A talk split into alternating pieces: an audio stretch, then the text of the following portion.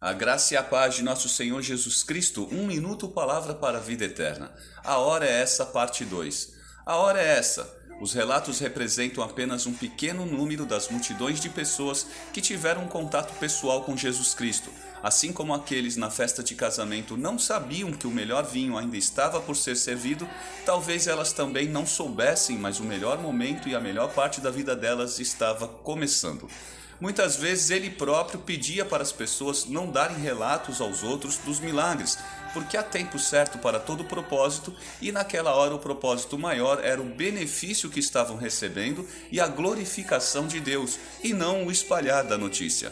Era a hora da mudança de situação em suas vidas.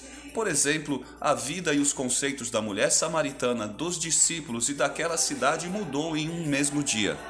Jesus sabia que os sinais e maravilhas abriam o coração das pessoas para o Evangelho e as ajudavam a ver que Deus estava reconciliando o mundo consigo através de Cristo.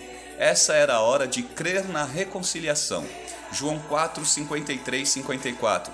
Então o pai percebeu que aquela hora fora exatamente a hora em que Jesus lhe dissera: O seu filho continuará vivo. Assim creram ele e todos os de sua casa. Esse foi o segundo sinal miraculoso que Jesus realizou depois que veio da Judéia para a Galiléia. Hoje eu quero te lembrar que a hora de um encontro com Jesus é essa agora. Bom encontro, Deus te abençoe. Amém.